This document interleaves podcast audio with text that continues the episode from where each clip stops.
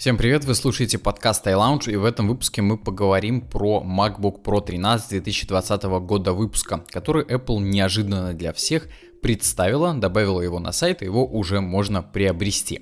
Ходили слухи, что Apple покажет 14-дюймовый компактный MacBook Pro с увеличенным дисплеем, слегка увеличенным, но как это было с 15-дюймовой моделью осенью, которая стала 16-дюймовой, сохранив размер предыдущей версии – минимальные были изменения, буквально по паре миллиметров с каждой стороны. Но нет, видимо, Apple решила анонс этот оставить до лучших времен, и сегодня представила слегка обновленную модель с клавиатурой ножничного типа.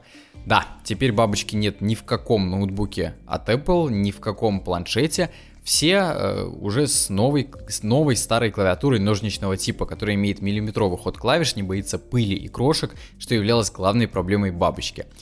Весь сценарий к этому подкасту написан на 16-дюймовом MacBook Pro с вот этой вот новой клавиатурой, и к ней уже нет никаких вопросов. На протяжении 4 месяцев все работает стабильно и хорошо.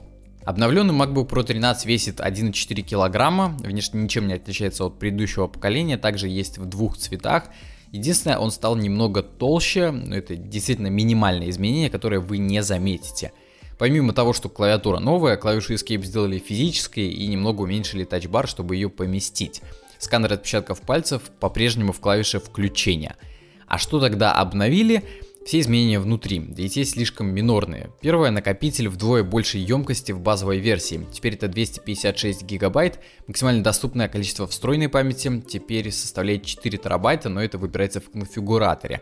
Минимальная оперативная память это 8 гигабайт, в версиях подороже это уже 16 гигабайт, а максимальное количество это 32 гигабайта, также выбирается в конфигураторе на сайте. Все доступно 4 версии MacBook Pro 13, уже собранные за 1300 долларов с двумя портами Thunderbolt 3 и Intel Core i5 восьмого поколения – за 1500 долларов. Это точно такая же версия, но с большим количеством встроенной памяти. И версии за 1800 и 2000 долларов, также с большим количеством памяти и уже 16 гигабайтами оперативки. А там еще и новые процессоры Intel Core 10 поколения, которые анонсировали буквально пару дней назад. Также в версиях подороже по 4 порта Thunderbolt 3, которые используются как для зарядки, так и для подключения периферии. Ну, в общем, разница в ноутбуках есть, советую ознакомиться с этой разницей в нашей статье, в нашем ролике, все ссылки есть в описании, либо на сайте Apple.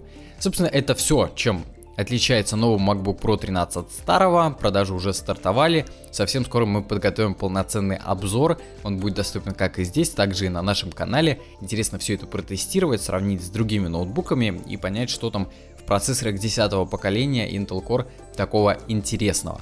Вы слушали подкаст iLounge. Не забывайте про подписку, поставить лайк, 5 звездочек, чтобы все было хорошо. До скорых встреч!